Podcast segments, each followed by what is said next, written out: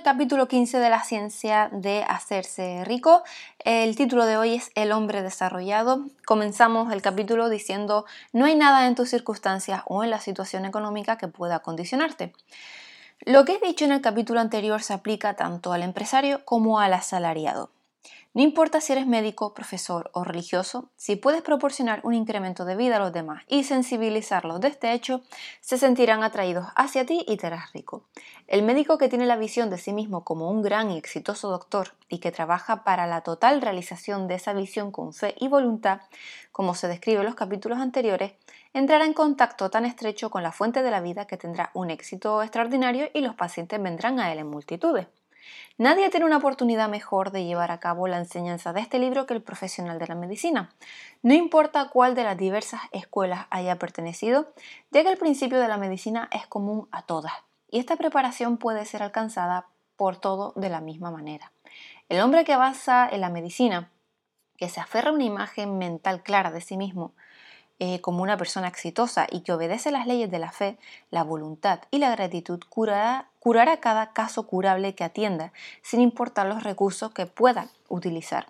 En el campo de la religión, el mundo pide a gritos un clérigo que pueda enseñar a sus oyentes la verdadera ciencia de la vida abundante, el que domina los detalles de la ciencia de hacerse rico, junto con las ciencias aliadas de estar bien, ser grande y vencer en el amor y enseña estos detalles desde el púlpito. Nunca le faltará una congregación.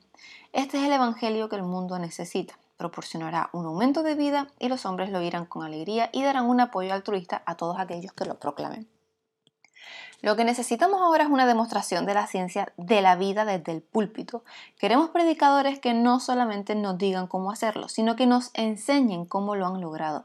Necesitamos un predicador que, eh, que se enriquezca, que sea sano, especial y amado, que nos enseñe cómo lograr estas cosas. Y cuando éste llegue, encontrará un gran número de leales seguidores. Lo mismo ocurre con el profesor o profesora que inspira a los niños mediante la fe y el propósito de avanzar en la vida. Ellos nunca se verán sin trabajo. Cualquier maestro o maestra que tenga esa fe y voluntad puede transmitírselo a sus alumnos, no puede dejar de dárselo si es parte de su propia vida y experiencia. Lo que es eh, valedero para el maestro, predicador o el médico, lo es también para el abogado, el dentista, el programador, agente de seguros, etc. Al fin y al cabo, lo es para todo el mundo. La acción combinada mental y personal que he descrito es infalible, no puede fallar. Todo hombre y mujer que siga estas instrucciones en constancia y tenacidad y al pie de la letra será rico. La ley del aumento de la vida es tan segura matemáticamente en su operación como lo es en la ley de la gravedad. Hacerse rico es una ciencia exacta. El asalariado encontrará que su caso es tan verdadero como cualquiera de los otros mencionados.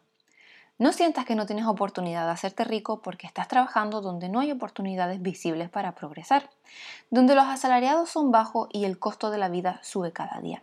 Fórmate una visión mentalmente clara de lo que quieres y comienza a actuar con fe y determinación. Los resultados llegarán, seguro. Haz todo el trabajo que puedas cada día y realiza cada parte del trabajo de una manera perfecta y exitosa. Pon el poder del éxito y la voluntad de enriquecerte en todo lo que hagas. Pero no lo hagas con la simple idea de ganarte el favor de tu jefe, con la esperanza de que él o los que están por encima de ti puedan ver tu buen trabajo y te asciendan, ya que es poco probable que lo hagan. El hombre que es un buen trabajador, que ejerce su trabajo con la mejor capacidad posible y está agradecido por eso, es valioso para su jefe, y éste no estará interesado en ascenderlo, pues le vale más dónde está y cómo está. Para asegurar el progreso es necesario algo más que ser muy bueno en tu cargo. El hombre que está seguro de progresar es aquel que es un aventajado en su puesto y que tiene un concepto claro de lo que quiere ser.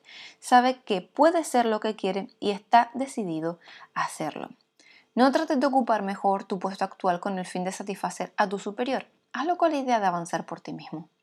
Mantén la fe y la voluntad de progreso antes, durante y después de las horas de trabajo, de tal manera que cada persona que entre en contacto contigo, ya sean superiores, otros empleados o compañeros de trabajo, sentirán el poder de la voluntad que irradia en ti. De modo que cada uno de ellos adquirirá de ti la capacidad de crecimiento y progreso. Los hombres serán atraídos hacia ti y si no hay ninguna posibilidad de ascenso en tu trabajo actual, muy pronto descubrirás la oportunidad de conseguir otro trabajo. Existe un poder que nunca falla, que es presentarle al ser humano la oportunidad de avanzar y de moverse obedeciendo la ley. Dios no puede dejar de ayudarte si actúas de una determinada manera. Él debe hacerlo con el fin de ayudarse a Él mismo. No hay nada en tus circunstancias o la situación económica que pueda condicionarte. Si no puedes enriquecerte trabajando para una fábrica, puedes hacerlo siendo electricista, albañil o médico. Cuando empieces a moverte de una determinada manera, escaparás sin duda de las garras del trabajo que estés llevando a cabo en ese momento y progresarás en la profesión que desees realizar. Si unos cuantos miles de empleados empezasen a pensar de una determinada manera, las cosas cambiarían muy rápido y obligarían a sus jefes y empresas a cambiar su actitud. Pero por desgracia esto no ocurrirá mientras haya personas que desconozcan la ciencia de hacerse rico o sean tan perezosos que no la lleven a la práctica. Comienza a pensar y actuar de una manera correcta y tu fe y voluntad harán que rápidamente veas cualquier oportunidad para mejorar tu situación. No esperes la oportunidad definitiva para hacer todo lo que quieres ser. Cuando aparezca una que te permita ser más de lo que eres ahora, acéptala. Será el primer paso hacia una oportunidad superior. Es imposible en este universo la falta de oportunidades para las personas que viven una vida de continuo crecimiento. Ten fe, las oportunidades vendrán. No falla, aprovechala. Pues hasta aquí el capítulo de hoy, espero que les haya gustado y mañana con más.